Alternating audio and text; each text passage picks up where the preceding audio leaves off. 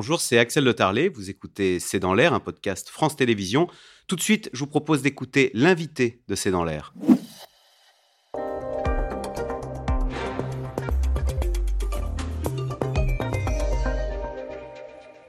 Dominique Enract, bonsoir. Vous êtes président de la Confédération nationale de la boulangerie-pâtisserie française. Alors, bonne nouvelle et ouf de soulagement, le gouvernement a plafonné le prix de l'électricité pour les boulangers, pour toutes les, TPE, d'ailleurs les artisans de moins de 10 salariés. Ça veut donc dire que le prix de la baguette ne va pas flamber dans les prochaines semaines Oui, alors écoutez, flamber, je ne crois pas, mais il y aura sûrement une augmentation. Hein. Pourquoi? Parce que avant euh, les problèmes d'électricité, on a eu quand même le problème de toutes les matières premières qui ont flambé.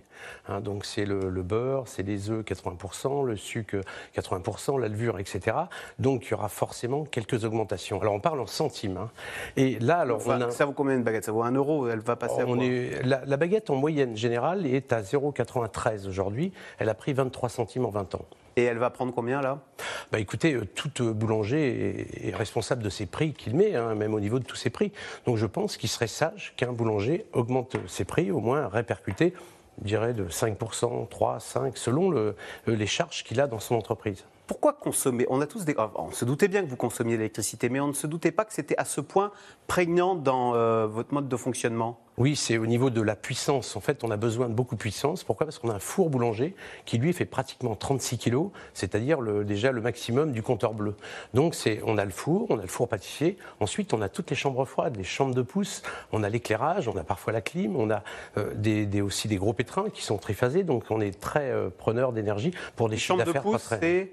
C'est des chambres de pouce qui vous permettent de réguler la fermentation. Ça ah. permet parfois de commencer un peu plus tard ou aussi d'avoir des longues fermentations. Vous voyez, sur une baguette de tradition, on va avoir 24, 48 heures de fermentation sur des températures. Alors, 33 000 boulangers en France, c'est bien souvent le dernier commerce qui est ouvert dans un village qui fait que le politique s'est mis à votre chevet et le président Macron a poussé un coup de gueule contre ces aides incompréhensibles pour les boulangers qui sont parfois proposées, et notamment le numéro vert. Je vous propose, Dominique Enract, qu'on écoute, parce que le président Emmanuel Macron a testé le fameux numéro vert euh, qui avait été mis en place pour aider les boulangers, et bah, voilà, voilà ce qu'il en pense du numéro vert. Euh, on m'avait donné un numéro vert, mais il se trouve que j'ai eu un bon réflexe. J'ai testé le numéro vert qu'on m'a donné avant. Euh, ça marche pas. Donc on va s'organiser d'ici lundi. Et moi, j'en ai ras-le-bol des numéros verts dans tous les sens. Dominique, c'est vrai qu'on imagine un boulanger. C'est quoi la journée type? On se lève très tôt, euh, et en fin de journée, il faut régler la paperasserie qui vous tombe dessus. Et, en l'occurrence, elles, sont parfois, avec les meilleures intentions du monde, elles sont parfois compliquées, ces aides que propose euh, le gouvernement Tout à fait. On a déjà beaucoup de paperasserie au niveau du social, au niveau des règles, d'hygiène. Il faut donner, rendre compte de tout aujourd'hui. Donc un boulanger, lui, il est fait pour produire, sa femme pour vendre, ou l'inverse, quelquefois. Et, euh, et les gens n'ont pas le temps de faire en fait cette paperasserie. Et c'est vrai que là aujourd'hui, pour le bon l'amortisseur, ça c'est réglé. Et par contre, pour le guichet, ça va être un petit peu plus compliqué. D'ailleurs, on demande l'aide, et on a écrit aux experts comptables, de faire ça pour le boulanger et le faire gratuitement, bien sûr. Parce que le guichet, donc c'est une aide euh, qui est proposée, c'est en fonction du chiffre d'affaires, etc. Il faut que ça fasse moins de 3%. Tout à fait, il faut être éligible, c'est-à-dire plus de 3% du chiffre d'affaires, ce qui est à peu près la moyenne en boulangerie. Dès que ça monte, on est éligible, et plus de 50% par rapport à l'année d'avant. C'est-à-dire qu'il faut qu'il y ait une, augmentation euh, sévère. Les paperasseries, les normes, etc., ça, n'a cessé d'augmenter au fil des, ans, ce qui fait que d'ailleurs, un boulanger peut plus s'en occuper? Bah, Je vois par exemple une entreprise qui commence à prendre un peu de personnel est obligée pratiquement de prendre quelqu'un pour faire les papiers. Et des artisans sont en fait, euh, ils font tout, ils font les achats, la vente, le DRH, et, et aussi toute cette paperasse pour rendre compte. Alors, plus de paperasserie, mais moins de baguettes. La baguette française a beau, avoir, a beau avoir été inscrite au patrimoine mondial de l'humanité par l'UNESCO, nous mangeons, nous Français, de moins en moins de pain. C'est un sacrilège, ça. Oui, écoutez, ça a baissé. C'est vrai, à l'après-guerre, on était à 600 grammes de pain par personne et par jour. Et là, ça a diminué jusqu'à être à une demi-baguette de pain par personne et par jour. Alors, dû au fait euh, World Food, hein, des gens, quand on leur pose la question, ils disent non, non, on mange pas de moins de pain, mais sauf qu'ils vont prendre par exemple pizza, ils vont prendre chinois, ah. japonais, etc. Et là, ils mangent pas de pain sans s'en apercevoir. Et aussi le petit déjeuner qui a diminué. Alors, vous parliez de la baguette de l'après-guerre. Est-ce que le goût du pain que nous consommons a évolué au fil des ans? Je me suis laissé dire, il paraît que la baguette des années 70 était tellement salée qu'aujourd'hui nous ne la mangerions plus. C'est vrai, cette baguette dans les années 70, c'était le début des grandes surfaces hein, qui ont commencé à faire du pain, donc très rapidement, beaucoup de sel, beaucoup de levure, peu de fermentation, enfin l'inverse de la baguette de tradition d'aujourd'hui.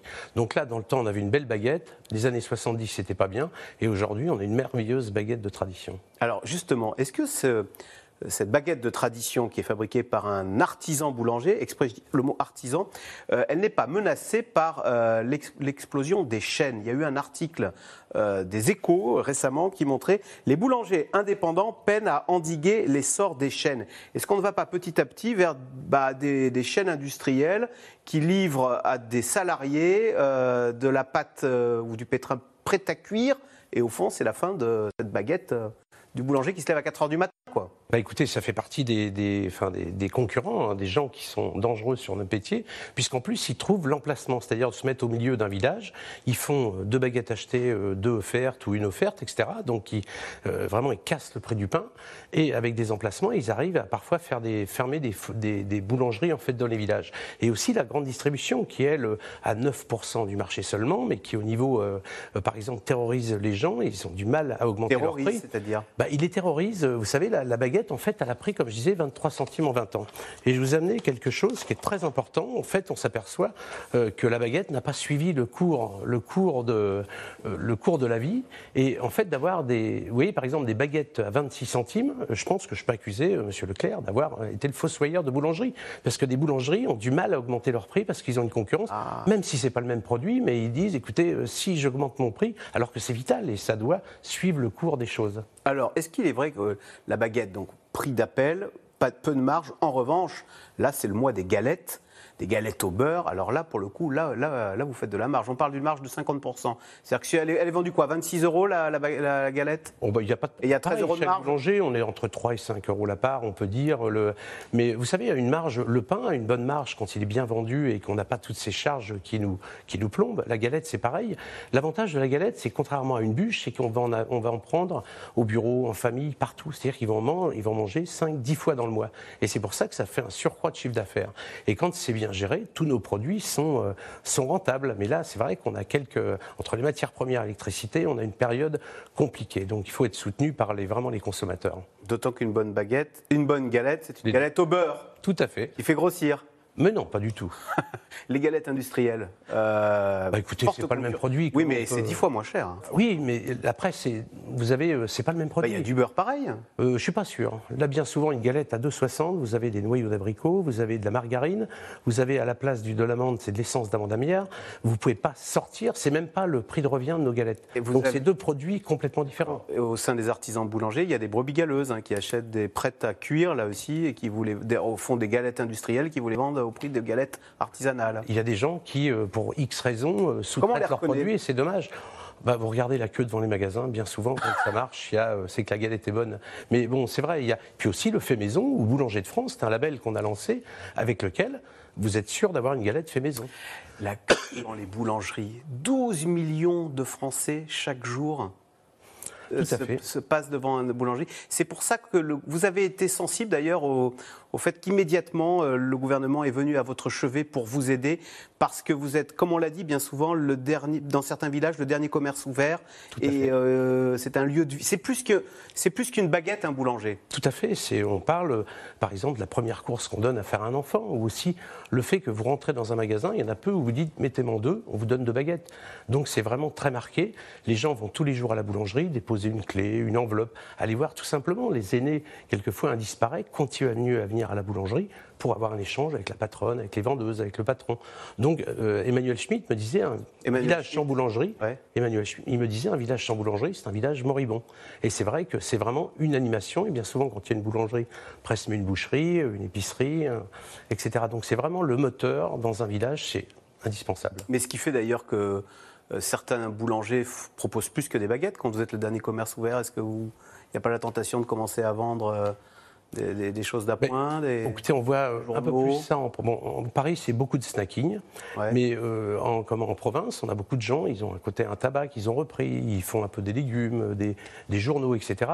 On sait que les gens, en venant là-bas, c'est une attractivité et ils peuvent se distraire. satisfait donc du plafonnement à 280 euros du mégawattheure, même si ce plafonnement, il ne concerne que les boulangeries de moins de 10 salariés.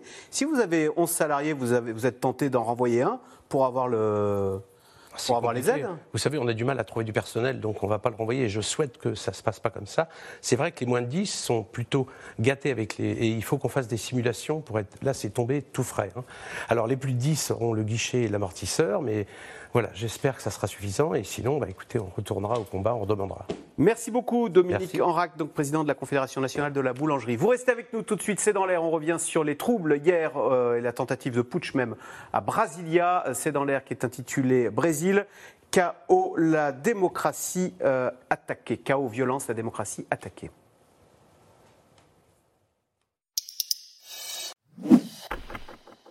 Merci d'avoir écouté C'est dans l'air. Comme vous le savez, vous pouvez désormais écouter l'intégrale, mais aussi l'invité ou vos questions à nos experts. Tous ces podcasts sont disponibles gratuitement sur toutes les plateformes de streaming audio. Et pour le replay vidéo, c'est sur France.tv, bien évidemment. À bientôt.